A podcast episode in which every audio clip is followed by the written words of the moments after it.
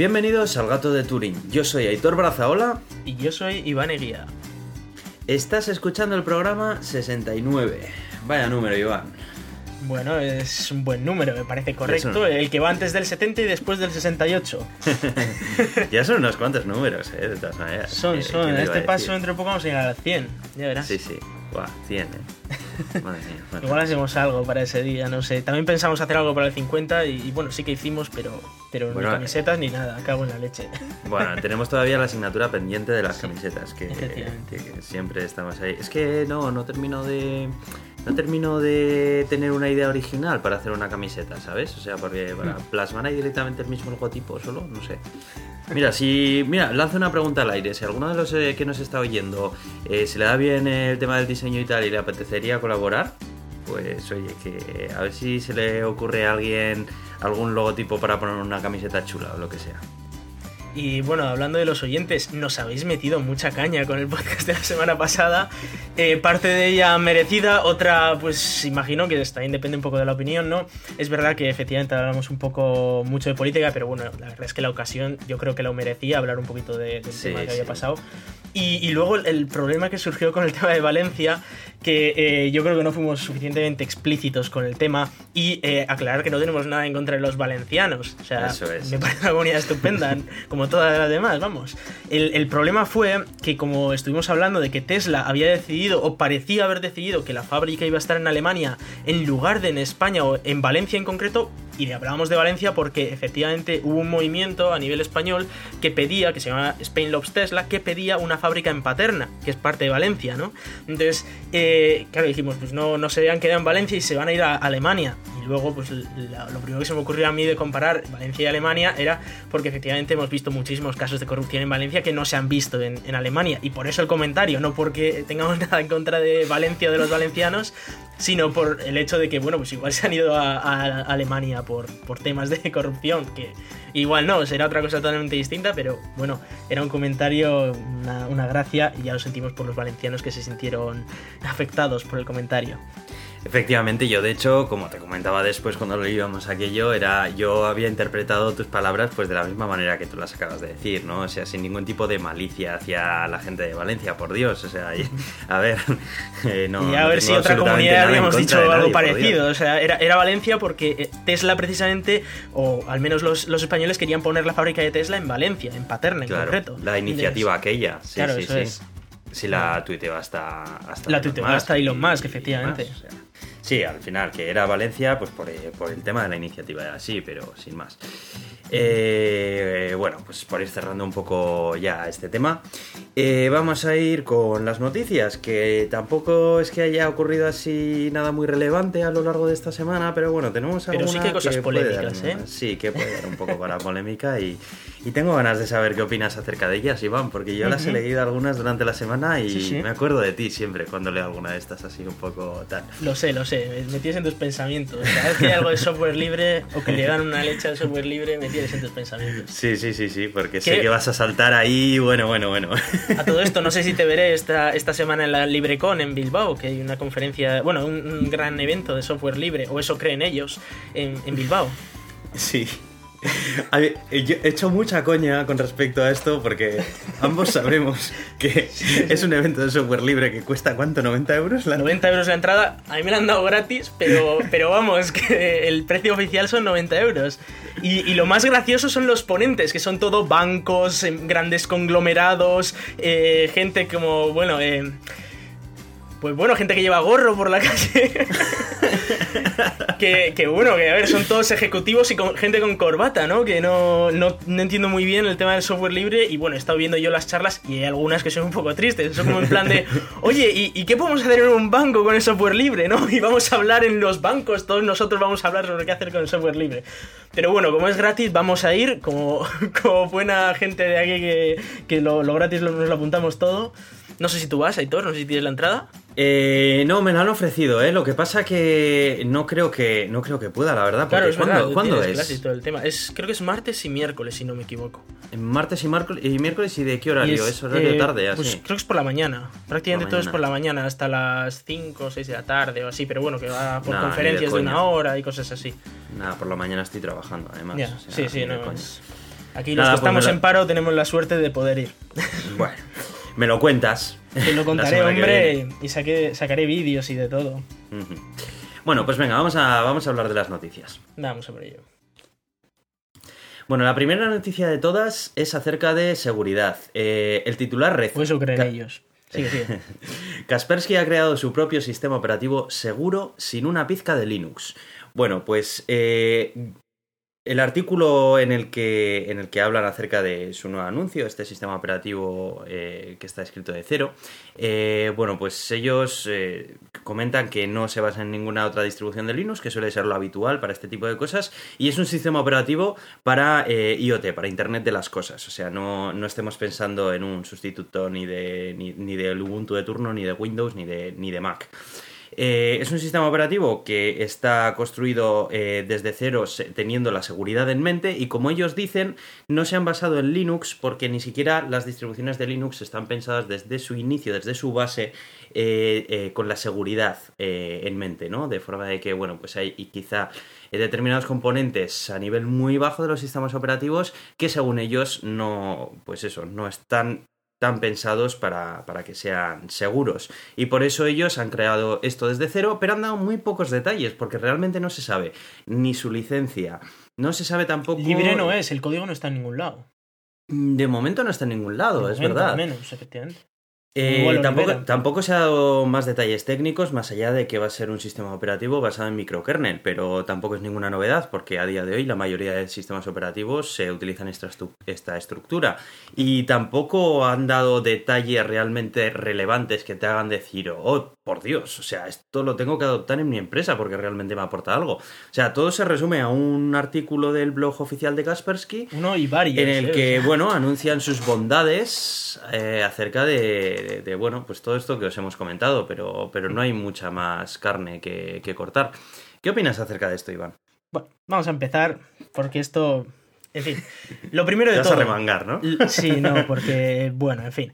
Esto para empezar es mentira, ¿vale? Esto que os acabamos de contar es mentira. Eh, Kaspersky Labs no ha creado un sistema operativo seguro. ¿Y sabéis por qué? A ver si lo aciertas, Aitor.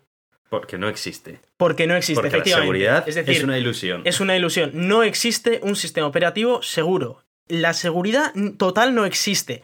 Habrá algunos que igual son más fáciles de meterles caña y otros menos fáciles de meterles caña. Segundo, eh, bueno, han hecho eh, una arquitectura microkernel que obviamente pues eh, aquellos que, que sepan de sistemas operativos saben que es una manera de... eh, de meterle la, la- mierda a otro, es decir, el que haga los drivers es el que se come la mierda y en- entonces pues el, el- el kernel es más seguro en teoría, en teoría. Eh, también es verdad que va a ser más lento, ¿no? En teoría también, porque bueno, aquí hay muchas, hay muchas maneras para, para hacerlo más eficiente, pero bueno, la idea es, esa idea de microkernel es comprensible. Hay que recordar que en el, en el caso de Linux es un kernel monolítico, con lo cual va a ser más eficiente, pero es verdad que prácticamente todo, eh, todos los sistemas grandes, como por ejemplo eh, los drivers, funcionan en, en- en kernel, en, en los tiempos kernel y no en el user space que se llama, ¿no? En el este de usuario, con lo cual eh, tienen más privilegios, con lo cual pueden liarla más. Aquí, pues los drivers y todo esto, como funcionarán en, en un sistema sin privilegios, pues en teoría pueden liarla menos. Pero, eh, bueno, en cualquier caso, si quieres decir que algo es seguro, demuéstramelo, ¿no? Porque eh, aquí está muy bien. Esto es como los de Boeing que decían que iban a llegar a Marte antes que todo el mundo y que lo van a hacer mejor que todo el mundo, pero no tenían nada, ¿no? Eh, igual luego lo tienen dentro de unos años. Esto es lo de siempre. O sea, igual este efectivamente es el, el, el kernel más seguro que existe. Que, ojo, han dicho eh, OS, Operating System, y hay que decirlo, esto es. Tiene pinta de que es solo un kernel. O sea, para lo que están hablando, tiene pinta de que es solo un kernel, que es solo el núcleo del sistema operativo. Pero, Sí, sí. eh, ¿es seguro? ¿Cómo, lo, ¿Cómo es seguro? Para empezar, han sacado un pantallazo de, de un fichero del kernel y está hecho en C. Un idioma inherentemente inseguro. Inherentemente inseguro. Es decir, eh, idiomas seguros son aquellos que no pueden. que yo considero seguros, porque bueno, siempre la puedes liar en todos los idiomas, en todos los lenguajes. Pero aquellos que son seguros son aquellos que no tienen problemas de memoria, que no la puedes liar en la memoria, que no puedes liar en, los multithreading, en los, en los hilos, etc. Entonces, que nos vengan a plantar un sistema operativo en C y decir que es seguro, y ahora me diréis todos, oh, es que Linux también está en C. Es que quien haya dicho que Linux, quien ha dicho que Linux es seguro. Con Linux tienes una seguridad añadida respecto a Windows, pero eso no significa que Linux sea seguro. Linux no es ni mucho menos el sistema operativo ideal. Pero bueno, mejor que. Para mí es mejor que todo lo demás que hay alrededor, o prácticamente todo lo demás que hay alrededor. Eh, eh, cuando dices, cuando dices acerca de C que no lo consideras ya de base un lenguaje seguro, ¿qué te refieres a que... inseguro. Es, ¿Te refieres a que la libertad que permite al programador hace que, no te ofrezca ninguna garantía de seguridad? Por ejemplo, puedes hacer un buffer overflow en dos líneas en C++. O sea, es, una puñetera locura. Eh, puedes, ah, como no tengas control tú como programador personalmente prácticamente todo, la lías. La, puedes liar muy fácilmente. O sea, a la mínima que recibas algún tipo de input y algún tipo de output, ya no te digo en un, en un kernel entero. Y estamos hablando de un kernel que ha sido desarrollado en, menos de 15 años. 15 años. Hace 15 años fue la primera vez que se lo plantearon y en estos 15 años pues habrán hecho todo el diseño, todo el desarrollo y tal. Ha sido un kernel que ha sido desarrollado en 15 años, que puede ser un tiempo más que suficiente, por supuesto, pero que ha sido desarrollado completamente en secreto sin ningún tipo de, de, agente externo que lo compruebe, sin, sin ningún tipo de, de, liberación de código que permita revisar ese, ese sistema operativo, ni nada. Entonces, ¿Es seguro este sistema operativo? No, no es seguro. ¿Es más seguro que los que existen a día de hoy? Pues no lo sabemos. Ellos dicen que sí, pero hay que creerles a pies juntillas. Eh, pues la verdad es que no lo sé. Siendo, sabiendo cómo es Kaspersky Lab, que, eh, en fin, todo el mundo sabe que de esta gente sale la mitad de los virus de internet. Pues... Bueno, eso también es un poco leyenda urbana, ¿eh? No, no, no es leyenda urbana. O sea, esto esto nos lo contaban profesores que son gente de la Guardia Civil, del CNI, etcétera, en, la carrera, o sea, en el máster. Eh, o sea, ¿tú no crees que es un poco mm, leyenda urbana el tema de que los virus son creados por los propios fabricantes? No, no, no, eso no, es, eso no es leyenda urbana, eso es así. Y que Kaspersky es uno de los que más crea, también. Es así. Otra cosa es que creen el 50-40%, crean viruses. Esta gente crea viruses para montar los antiviruses. Y también intentas pillar el virus del otro lo más rápido posible. O sea, yo diría que aproximadamente el 60% de los viruses son creados por los antiviruses. Directamente. más de la mitad seguro. eso, ¿eh? No, no, no. Te lo digo seguro, además, seguro. Y no tengo pruebas, ya lo siento. Soy de esta, soy como un homeópata. En fin. eh, sobre este sistema operativo, bueno, pues para Internet of Things está claro que necesitamos un sistema operativo seguro, como ya se encargan de nombrarlo 70 veces en el artículo. Eh, hace poco hicieron un ataque de denegación de servicio a todos los DNS de la costa este de Estados Unidos con camaritas de las que se ponen de IoT, eh, haciéndoles, rompiéndolas y tal. Eh, lo que pasa es que no sé hasta qué punto puedes proteger contra todo tipo de contra ese tipo de cosas, ¿no? Hombre, quizá no proteger, pero yo creo que eh, la seguridad que lleva eh, los firmwares y sistemas operativos del IoT a día de hoy, como ya de por sí el IoT es algo tan tan nuevo, tan eh, que no está muy maduro ni muy establecido. Bueno, establecido sí está, pero no es muy maduro todavía la tecnología de IoT. Eh, yo creo que, hombre, el empezar a desarrollar cosas teniendo en cuenta de que van a correr en un sistema operativo, en un, en un dispositivo que, que, puede que no esté controlado ni por un administrador de sistemas todo el día encima de él, ni un usuario encima de él, ni nada de eso, yo creo que es un gran paso. Yo creo que es un paso que tarde o temprano se tiene que dar, ¿no? Para el IoT. O sea, no es solamente desarrollar para decir, ay, mira qué funciones guays. Sí, funciones guays gracias al IoT, pero también hay que pensar en la seguridad. Porque estamos todos muy concienciados de que en los equipos, en los ordenadores, eh, sistemas operativos, tanto de servidores como de sobremesas, eh, tenemos que tener siempre algún tipo de medida de seguridad. Pero la verdad es que yo creo que hasta el ataque aquel que se produjo hace poco en DinDNS, había muy poca conciencia de lo que podía, de lo que podía provocar un ataque utilizando pues todos estos dispositivos y ya ves la que se preparó en un día. Sí, sí, no, está, está claro que, se necesita seguridad. Ahora, no creo que esta sea la, manera. Yo veo con mucho más potencial sistemas operativos como Redux, por ejemplo. Redux que es un sistema operativo que es muy nuevo, no tiene 15 años como este, tiene creo que como 4 o 5 años, pero que eh, las bases que tiene son muchísimo más potentes que esto. Es, eh, no solo es un kernel, es un sistema operativo completo, con interfaz de usuario y todo, incluso. Eh, en este caso sirve para x86-64, es decir, sirve para los ordenadores de sobremesa y portátiles que tenemos nosotros hoy en día normalmente. Y lo que trae es un microkernel también, como ocurre en el, en el caso del sistema operativo de Kaspersky, pero que no está para empezar escrito en un lenguaje inherentemente inseguro como C, sino que está escrito en un lenguaje seguro como, como Rust. Y segundo, que eh, es código libre, con lo cual puedes comprobarlo tú mismo y, puedes hacerle todos los testes que quieran. Además van a hacer una verificación formal y todo el rollo. O sea, lo están haciendo de una manera correcta, según mi punto de vista. ¿eh? O sea, quieres hacer algo seguro, lo haces con un lenguaje que por de pronto ya te, te da las, las cosas más, más seguras de base. Y, luego, segundo, lo haces libre para que, para que pues, pueda comprobarlo todo el mundo. Aunque aquí nuestro amigo Chema Alonso, que va a dar una charla sobre el software libre la próxima semana, eh, decía que no, que el software libre es muy malo para estas cosas y que, en seguridad es muy malo todo. Así que bueno, ahí es cuestión de, de cada uno también. Yo estoy en mi opinión.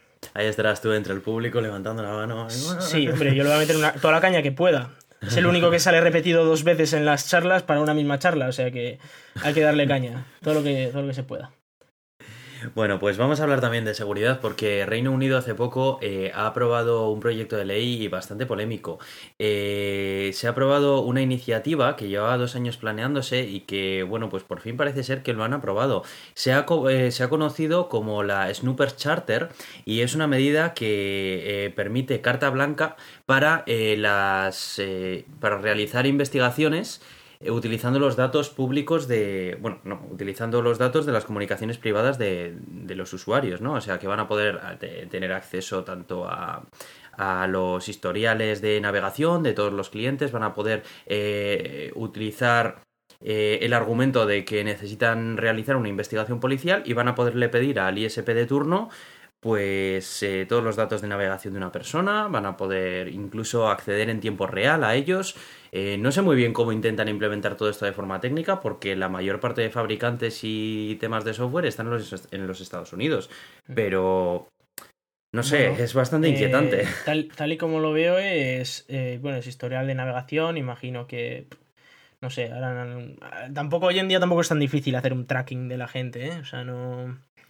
Eh, el problema de, de, esto viene a ser el mismo de siempre, ¿no? Eh, bueno, el Reino Unido ya se ha mostrado muchas veces pues, eh, en, esta, en esta línea. Me acuerdo su, su presidente decía que quería hacer ilegal WhatsApp porque no podía él leer los mensajes del resto. me acuerdo, me acuerdo de aquello. Esa, esa, es la idea, ¿no? De, de, una comunicación privada, que no lo lea todo el mundo. Y, bueno, nos volvemos a, topar con el tema de la seguridad nacional y tal, que, ya hemos visto eh, aquí en, el gato de Turing más de una vez como no tiene ninguna utilidad realmente. Que, por ejemplo, en Estados Unidos solo había habido en cuatro años una detención a cuenta de estos programas. Eh, esto no, no tiene ningún sentido, ¿no? Hmm. Es más, eh, control absoluto. Esto ya lo vimos en, en, aquellos que hayan leído el libro en 1984. Eh, se ve. O sea, esto ya estaba ocurriendo y eso era algo que, que lo hablaba. Creo que el libro es del 50 y algo. O sea, eso, no es algo que digamos que se ha inventado hoy, es algo que ya tiene 50 años de historia. Sí. Sí. Eh, decía, bueno, creo que son dos organismos legislativos los que tienen que dar la aprobación para, para pinchar cualquier comunicación y tal, pero bueno, es que... Sí, eso es como las normas estas que no me acuerdo cuál era el tribunal estadounidense, que también que se suponía que las tenía que aprobar, pero que nadie había visto una, una aprobación de esas, pero todo Dios estaba espiando a todo Dios, era como, bueno, sí, se supone que sí, pero... Y luego le preguntaban al Congreso, en el Congreso al, al mayor responsable de todo eso y decía, no, no, no está ocurriendo bueno, en fin, eh, es un cachondeo. Hay que recordar que, no sé si lo dijimos aquí la semana pasada, pero eh, se ha sabido que en, en, Reino Unido hay un programita que están distribuyendo a los colegios y que eh, pueden optar por vigilar a todos sus chavales todas las cosas que hacen en las aulas de informática. Eh, así como pues, todas las páginas web que visitan, todas las cosas que escriben, por si escriben una palabra malsonante o cosas de esas, pues el profesor recibiría una alerta, pueden saber todos los historiales de navegación, todo lo que escriben, qué programas usan, cómo los usan, si están hablando con el compañero, es una locura, es... Madre mía, Espero es opcional para, los, para los centros, pero se sabe que hay algunos centros que ya lo están implementando. Es una puñetera locura. O sea, yo me imagino en. A ver, si tú estás en clase, vale. Aquí está la, la chorrada de siempre de cuando estás en clase es para estar en clase. Sí, que, que hay que estar atento y hay que hacer las cosas que hay que hacer. Pero a ver, no me parece una locura estar leyendo la Wikipedia o estar leyendo alguna otra cosa tuya de tus rollos mientras el profesor está dando una chapa que ni te interesa. Y vamos a ser sinceros, es- todo es así. Sí. No, sí. no tienes por qué estar atento al 100% de todo y, y ni mucho menos. O sea, y no tienes que ser un robot que lo hace todo perfecto. Hombre, yo creo que hay, todos. Yo creo que hay también eh, muchos profesores se opondrán a medidas como esa. Pero Eh, muchos no, y ese es el tema, ya, que va a haber muchos ya, chavales ya. que van a recibir esto y encima no hay autorización de los padres de por medio, ojo, ¿eh? No es que tú como padre puedas decir, no, a mi hijo no le espiéis. No, no. Hombre, yo imagino que eh, vendrá dentro de los términos y condiciones de adhesión a ese centro formativo, que los firmas o no entras directamente. Entonces, en el momento en el que Mm, hasta donde yo sé ahí, no hay no hay una una esta de términos y condiciones cuando vas al instituto vas al instituto no te- No, pero tú cuando, cuando te apuntas a. Cuando tus padres te apuntan al, al instituto, bueno, pues tienen que, tienen que asumir una serie de, de condiciones que tiene ese instituto y no otro, ¿sabes? O sea, y en, y en esas condiciones, de hecho, de hecho, incluso en la universidad, nosotros, eh, cuando utilizamos en la universidad en la que hemos estado tú y yo, cuando hemos dado acceso, hemos dado permiso para utilizar los servicios TIC que provee la universidad, tanto Mm. la cuenta de correo electrónico como demás, eh, venía especificado, una, bueno, pues una la universidad el- es muy distinto porque en una universidad tú eres mayor de edad, tú decides lo que compartes, etcétera. En el otro es un niño que igual ni siquiera sabe lo que le están haciendo y estoy casi seguro que los padres tampoco lo saben. Estoy casi seguro de que eso no se, no se publica en ningún lado. Que es que el centro ha decidido hacerlo y punto. Bueno, la verdad que no tengo datos, o sea que sería. un Yo es por lo que, por lo no que leí la, la semana pasada, un artículo que, que compartió Snowden en, en Twitter. Y bueno, bastante terrible el tema. Pues en Reino Unido se están, vamos, se están luciendo en temas de privacidad, ¿eh? Pues Bueno. sí. Bueno, ya esto se veía venir después de aquello que dijo el James Cameron este, perdón, James Cameron, el, el presidente el Cameron este, eh, sobre banear WhatsApp. Me pareció como, bueno, pues nada. Ya. Directamente banea Internet y así nadie se comunica de, de- sin que tú lo sepas. Nah, pero eso era, eso, eso era una tontería, o sea, eso... Una no tontería, pero lo dijo. Y lo dijo el presidente de un país. Sí, sí, y no sí, era sí, Donald pero- Trump, que dices, bueno, de Donald Trump te lo esperas, pero de este tío... En fin. Madre mía. Bueno, vamos a hablar de nuestro personaje favorito, de Elon Musk, anda. Eh, que ya estábamos tardando, hombre. Pero es que, a ver, parece coña. O sea, alguna vez algún, algún compañero mío y tal me ha, me ha comentado, oye, ¿habléis todo el rato de este tío realmente? Digo, Dios, ya, pues que, es que la verdad es que no puedo evitar hablar de él porque realmente genera noticias. Y son noticias que nos afectan al mundo de la tecnología. O sea que, que no es que tengamos aquí una obsesión rara con este señor, ¿no? Bueno, esta semana ha eh, propuesto eh, su plan de ofrecer internet de un al menos un gigabit por segundo a, a toda una cobertura global mediante una serie de satélites, concretamente 4.425 satélites alrededor de todo el mundo para ofrecer cobertura de internet eh, todo el rato. Todavía no hay detalles acerca de cómo se va a monetizar esto ni nada. A ver, esta idea la ha eh, propuesto y la tienen que aprobar todavía la Comisión Federal de Comunicaciones de los Estados Unidos, la FCC.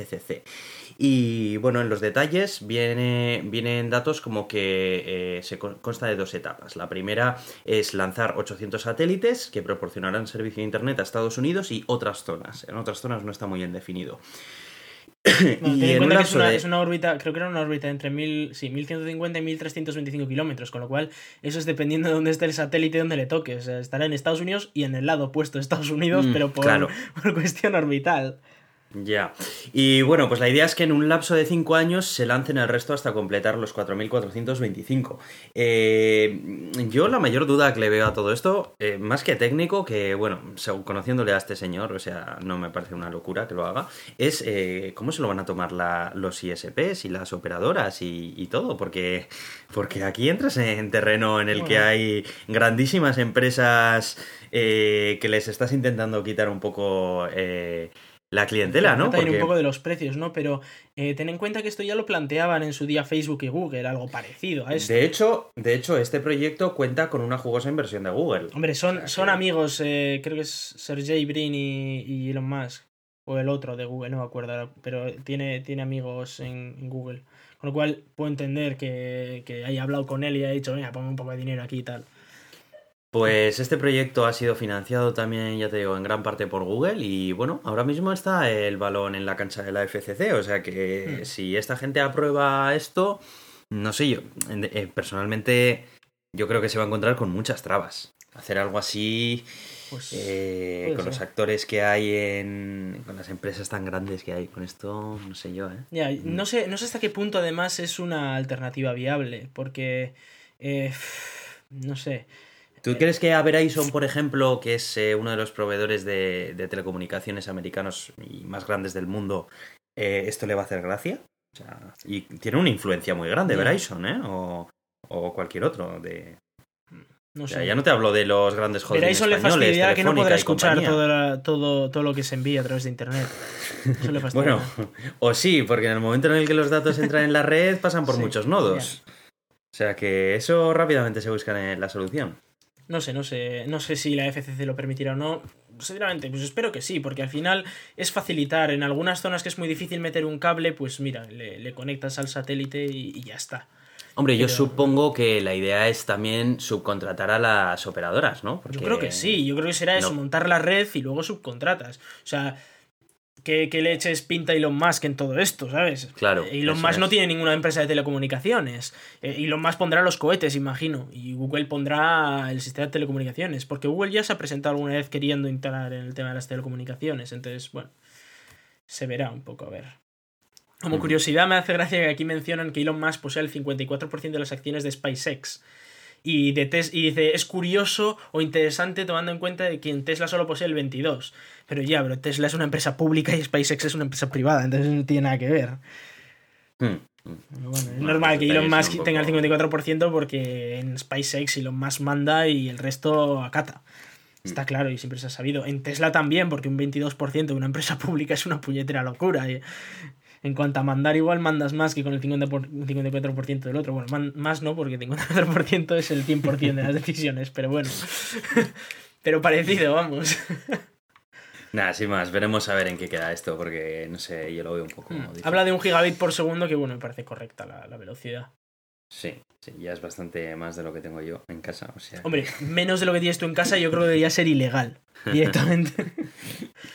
Bueno, quiero saber qué opinas acerca de la siguiente Ay. noticia, porque, bueno, a ver, Microsoft se une a la Fundación Linux Ya, ya. y No, bueno, forma parte de la Fundación ya- Linux además como miembro platino, por encima, de, por encima de Google y Creo compañía, que, son la- miembros oro. Creo que ya era la. O sea, ya era, ¿no? De la, de la Fundación Linux. Me suena que, que era como miembro. Mm. Un miembro de los de, de los mínimos, esto, de los que mete algo. Pues no lo sé, pero la, la noticia de esta semana ha sido que se Sí. unía y además como miembro Platino, sí, porque implica un pago de 500 mil dólares. Eso para y- Microsoft, ya me dirás. tú. Eh, nada, es una, es una propina, pero y bueno, eh, básicamente eh, lo han hecho también pues porque últimamente es innegable que Microsoft se está cambiando muchísimo la estrategia que tienen y están empezando a liberar grandes cosas que eh, antes habría sido impensable, o sea, ya eh, toda SQL Server lo han migrado a Linux, también ahora están con tema de eh, migrando a plataforma.net, ahora también están empezando a sacar Visual Studio para,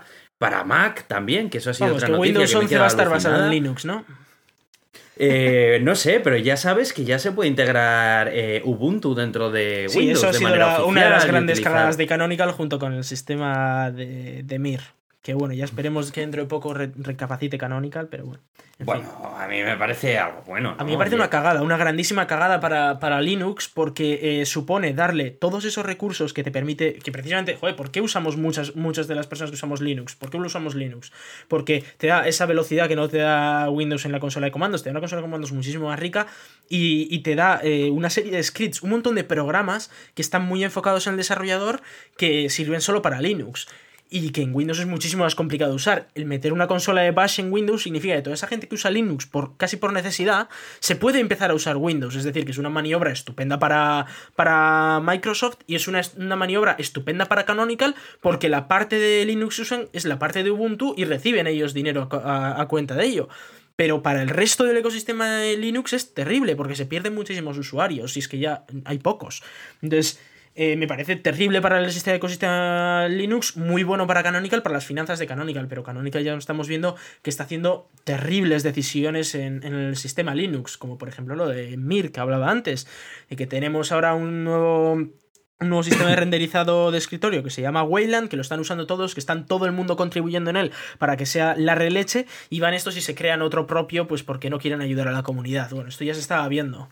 Ya, la verdad que si lo miras así, pues sí, no es tan... A mí no me, no me hace ni puñetera gracia lo de lo que está haciendo Canonical, sinceramente. Y hace tiempo que ya no uso Ubuntu, pero terrible. Y el tema de, de Microsoft entrando en la Fundación Linux, eh, hay, que, hay que saber lo que significa ser un miembro platino. Esto significa que por 500 mil dólares anuales, tú pones a un tío en la, en la comisión ejecutiva de, de la Linux Foundation. Eh, ¿Esto qué significa? Que significa que eh, ahora, a partir de ahora, Microsoft toma decisiones sobre el kernel de Linux. Toma decisiones. Ojo, ¿eh? Eh, estamos jodidos. O sea, es que.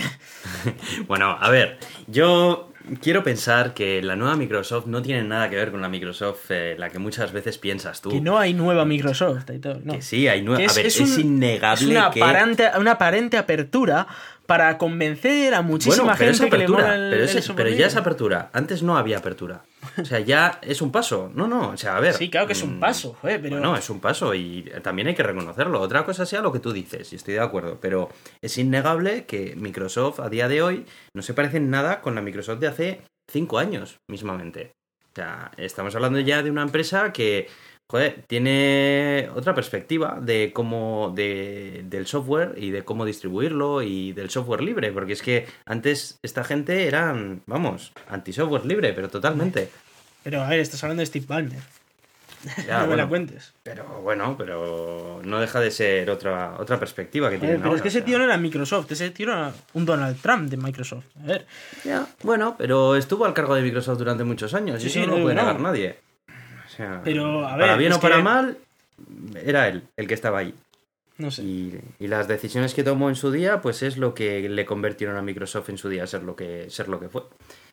Personalmente yo creo que no, no es muy bueno. Es decir, eh, estamos hablando de, mira, mira los otros patrocinadores que tiene, ¿no? De, de nivel platino, que son Cisco, Fujitsu, HP, IBM, Oracle, Huawei, Intel, Qualcomm, NEC y Samsung.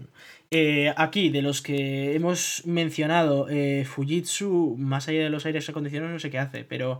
eh, bueno, muchas cosas Fujitsu, ¿eh? que sí. Fujitsu es una pero, multinacional. Pero bueno, muy amplia. que sí, pero no, no la conozco mucho. Pero Cisco, por ejemplo, hace los routers y, y ahí sí que sé que están muy bien metidos, hacen cursos de Linux y todo. es- es- a- trabajan mucho por Linux. O sea, no es solo poner 500.000 para tener a mi tío ahí, es poner 500.000 y aparte hago cosas.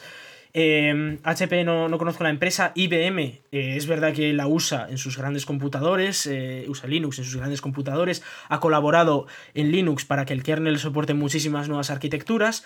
Eh, Oracle me suena muy a Windows. Eso te iba a decir, que luego tienes ahí Sí. ahora, con o sea que tela, eh. Sí, Cuidado con eso. Oracle me suena muy a Windows porque Oracle, Oracle todo lo que toca lo Sí, rompe. lo rompe, efectivamente. Pasó Sun Microsystems, Java es un desastre, MySQL ya no se usa, se empieza a usar MariaDB, en fin, un poco pues todo. Huawei, pues entiendo que será mucho por el tema de smartphones, porque eh, los smartphones usan Android y Android es, eh, es un fork de Linux, digamos. Eh, lo mismo que pasa con Samsung, entiendo yo. Aunque Samsung tiene más rollos, tiene televisiones que también sé que usan Linux. Intel están haciendo un grandísimo trabajo, los de Intel, en, en Linux. No, no me gustan mucho algunas tecnologías que usan, como los de Vipro y tal, que te pueden encender el ordenador aunque esté apagado remotamente. Pero Dejando de lado esos temas, eh, Intel ha colaborado muchísimo en, en los gráficos en Linux. Han eh, vamos, el driver de, de Linux de, de gráficos es brutal en Intel. Brutal. Tienen OpenGL 4.5, han sido los primeros. Tienen la, la mejor calidad de gráficos. Incluso tienen un driver de Vulkan. Tienen, bueno, han hecho un montón de movidas. Todo open source, claro, todo código libre. Eh, Qualcomm.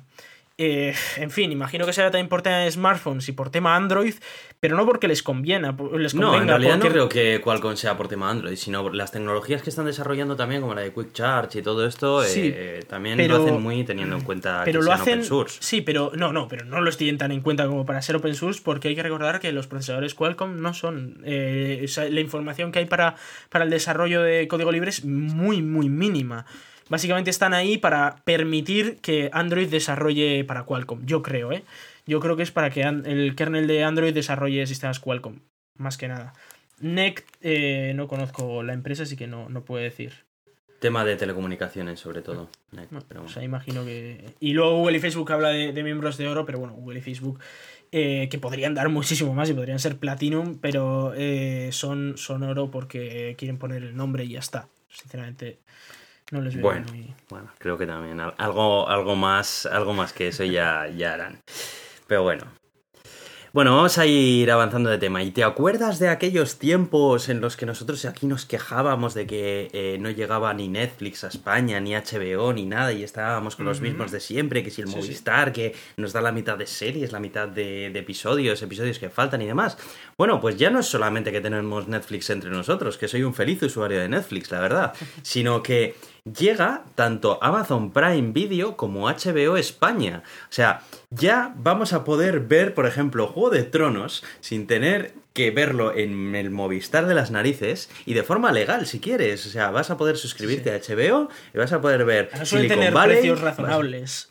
Efectivamente, y tiene un precio razonable, o sea, va a desembarcar aquí con un precio de 7,99 euros al mes. O sea, que me pareció un precio bastante razonable. Otra cosa sea que igual ya tienes la suscripción a Netflix y bueno, no te apetece suscribirte a otro servicio más, ¿no? Pero vaya, eh, me gusta que lleguen ya eh, todas estas cadenas que de, de- de vídeo bajo demanda, que son los principales productores de series que queremos ver y, de- y están llegando a España desde, desde otros canales, como ha sido Movistar y demás.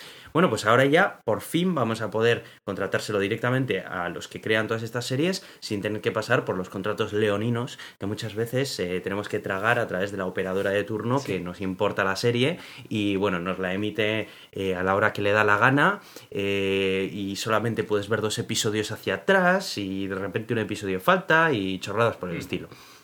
Así que, bueno, eh, ya te puedes apuntar a recibir una notificación en el caso de HBO España.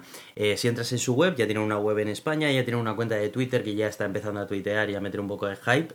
Y bueno, anuncian que muy pronto y bueno, parece ser que va a desembarcar a mediados de diciembre o, algo así. Así que, bueno, pues la gente interesada ya se puede apuntar a, a HBO. Recordamos así un poco por encima así las series un poco más conocidas y una de ellas es Juego de Tronos, que es yo creo que en la que estamos pensando todo el mundo, pero también está otras series muy grandes como por ejemplo Silicon Valley, que yo sé que tú eres Sí. un gran fan de Silicon Valley. Muy buena serie. Eh, hay otra serie también como Westworld, eh, que también es, es una serie que ahora están empezando, la han lanzado hace poquito, que intentan que sea la que venga a sustituir Esta- el hueco que va a dejar Juego de Sí, hay Tronos. que, hay que recordar que esta es la famosa serie de la que Elon Musk dijo que su exmujer hacía una estupenda eh, robot asesina. Sí, sí, sí, sí.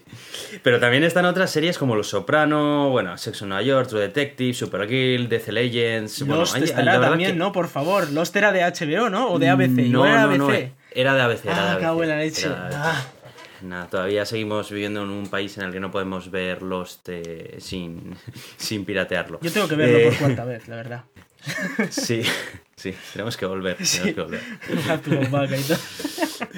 Bueno, pues eso queda con, con HBO y los detalles acerca de Amazon Prime Video pues no están muy todavía muy, muy claros. Eh, la verdad es que la noticia de que va a llegar a HB, eh, Amazon Prime, el servicio de vídeo bajo demanda de Amazon, han sido un poco según una, una nota de, que han sacado en el diario Wall Street, que por lo visto pues han debido, se les ha debido escapar un poco que una determinada serie va a estar publicada de forma global y claro, ahí ha sido cuando se ha levantado la liebre un poco, ¿no? Como de, como de global. Si vosotros no dabais servicio en un montón de países, bueno, pues parece ser que han estado tirando un poco de la cuerda y, bueno, pues han podido eh, confirmar de que dentro de poquito pues llega también este servicio.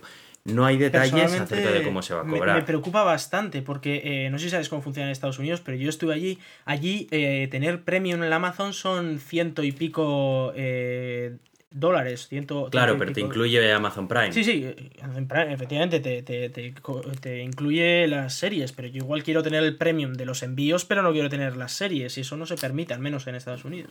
¿No se permite en Estados Unidos? O te compras el paquete entero de no sé cuántos ciento y Ah. El pico era, premium, que, sí, que super premium, todo. super guay, o, o no, o te quedas sin nada y pagas Ah. los envíos. Y eso me preocuparía bastante que lo hicieran aquí. Porque es como, bueno, vale, sí, me dan las series, pero es que tengo que pagar 10 veces más. Mm. No sé, yo personalmente encuentro más atractivo HBO, más que nada por el contenido propio que ofrece, que Amazon. Pero también te digo que conozco muy poquito acerca del servicio de Amazon, que a lo mejor luego cuando llega y empieza a ver las series digo, anda, pues esto no es lo que yo pensaba, que mola bastante más, ¿no? Pero así a priori, la verdad es que me resulta bastante poco atractivo. Yo lo poco que, que vi en Estados Unidos no me hizo mucha gracia, la verdad. Porque yo les decía, pero si estás pagando ciento y pico dólares por, por ver, o sea, por, por los envíos gratis y nosotros nos cuesta 20 euros, ¿no? Dice, ya, pero te dan vídeos y no sé qué. Uf, sí que, yo lo que quiero es enviarme una cosa a casa, no quiero ver un vídeo, ¿no? Hombre, no sé si te libran, por ejemplo, de tener Netflix, no- aunque no creo, porque hay mucha, mucho contenido de Netflix que solo lo puedes ver allí, porque es contenido propio, así Mm, que bueno, no, No sé. sé. Habrá En que fin. verlo cuando, cuando venga. Pues sí. Y bueno, vamos a seguir hablando de, Elon Musk por el resto del programa ya, porque, porque bueno, a ver, esto sigue, sigue avanzando, ¿no? Y, y bueno, tenemos nuevo vídeo de, Tesla, nuevo vídeo del, del piloto automático este. Este es grabado pues por otro empleado, pues que vive en otra parte de, de la ciudad y que se ha ido al, al mismo punto, también de manera autónoma, pero esta vez con un añadido, y es que nos ponen eh, tres camaritas para ver lo que ve el, el ordenador de Tesla y nos ve pues con los, los típicas figuritas de OpenCV, ¿no? En la que además pues puedes ver, ¿no? Tiene el motion flow, es decir, cómo se mueven los objetos, eh, las líneas de carretera, pues eh, las líneas de carretera pero que no están marcadas, eh, dónde se acaba la, la carretera, eh, los, los objetos que no están, que no vienen en contra de- del propio coche, los que sí que pueden venir hacia el propio coche, pues las diferentes señales, las personas, las luces, etcétera.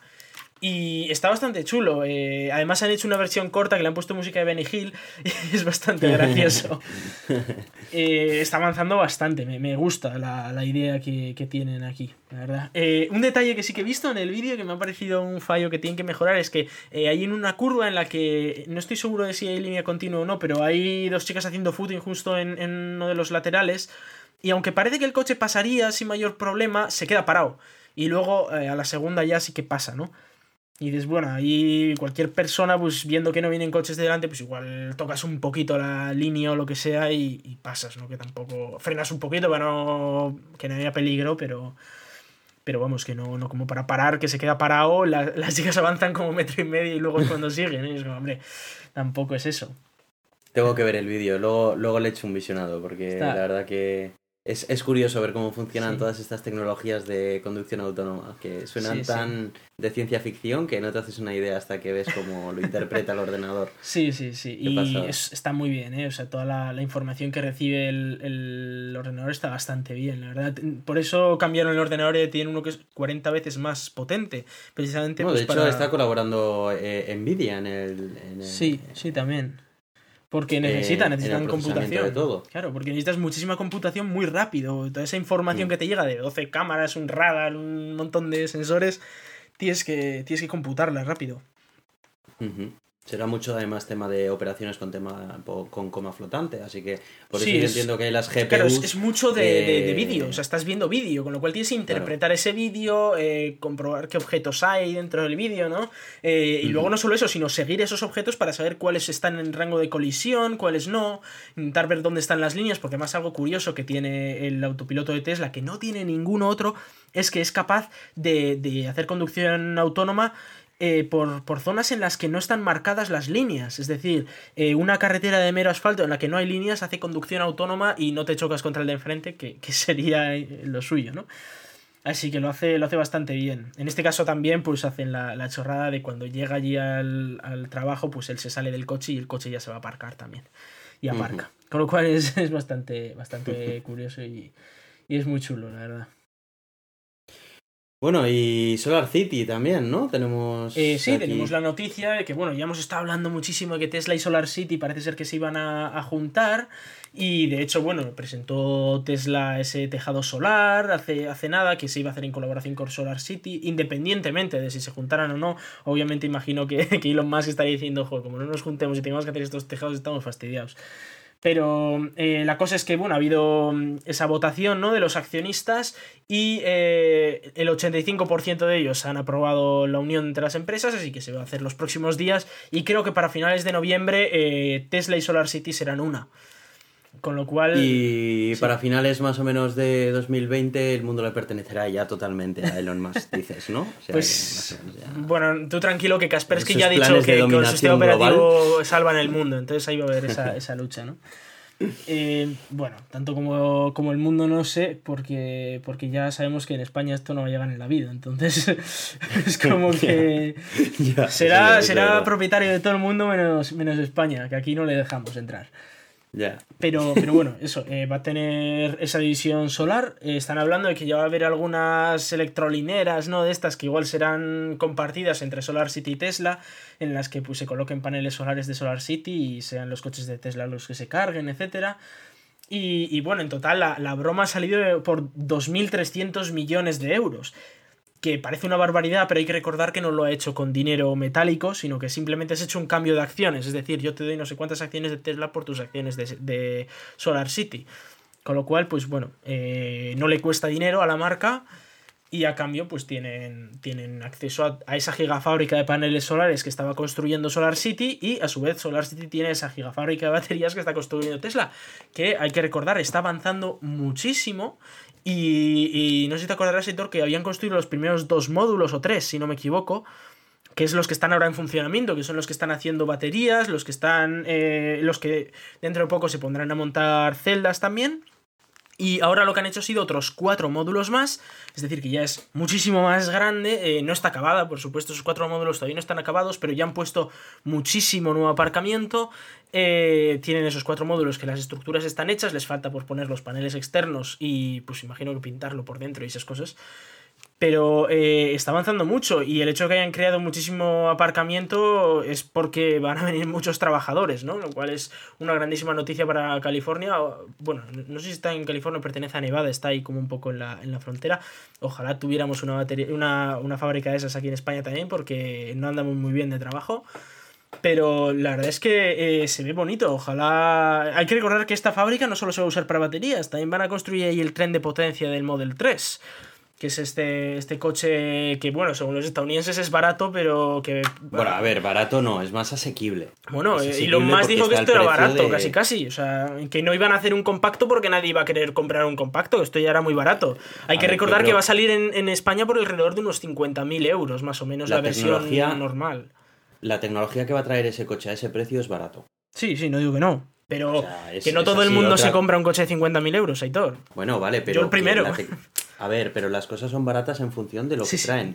Y lo que trae la tecnología que, o, al menos la tecnología que dice que va a traer ese, ese coche a ese precio es barato. Veremos a ver si, lo ponemos, si nos ponemos así, igual un Ferrari de 300.000 euros también es barato porque es que la tecnología es una pasada. Eh, no, no, no, no, no, Está, a su precio, está a su precio. Sería barato si costara muchísimo menos que ese dinero.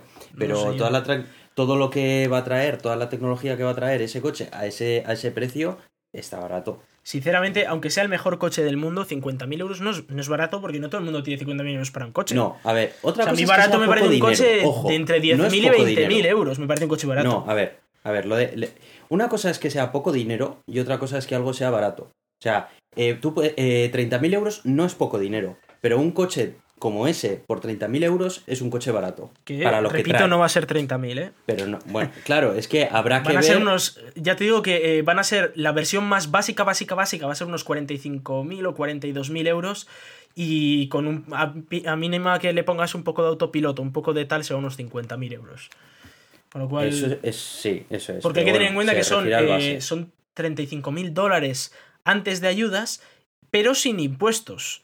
Es decir, que entre que en España hay muy pocas ayudas, el plan Movea está ahí, ahí, pero les está costando muchísimo, y luego está el impuesto del IVA, que es el 21%, que a los coches eléctricos se les aplica igual que a un coche que nos está reventando el clima, aunque bueno, ya da un poco igual, ¿no? Pero, eh, pues sale muy caro, sale carísimo. Es terrible. Pues sí, eso al final es como, mucho de... como llega como llega al país. Sí. Aquí dependemos mucho de, que los precios bajen, de que, de que sobre todo en temas como el coche eléctrico, pues que, que la verdad es que ayudaría muchísimo a temas como la contaminación. Toda esa gente que protesta en Madrid porque hay que ir a 70 por hora, pues compraros un eléctrico, leche. que, que podéis hacerlo, por supuesto, pero, pero bueno, la protesta queda un poco en hipocresía, ¿no? Eh, el caso es que eh, un, coche, un coche eléctrico que cueste eso, pues es más difícil de venderlo, desde luego, mucho más difícil. En cambio, si, si hicieran pues, rebajas de impuestos, etcétera, pues sería mucho más fácil, Bueno, habrá que ver cómo se materializa, porque luego ya cuando llega aquí y se ponga el precio oficial y Sí. empiezan No, a salir ayudas relacionadas cuando o no llegue el Model ayudas, 3 o aquí ya están sea. con el Model 70 en, en Estados Unidos, así que bueno. Eso, relax. eso es lo que temo, eso es lo Sí. que temo. Pero bueno. Vale, pues nada más por esta semana, la verdad. Vamos a ir cerrando, recordándolo eh, los métodos de contacto y donde nos podéis escuchar. Eh, en primer lugar, nos podéis escuchar en Euska Digital los jueves a las 7 de la tarde y los domingos la repetición a la misma hora. En Radio Podcastellano también a la hora que salgamos.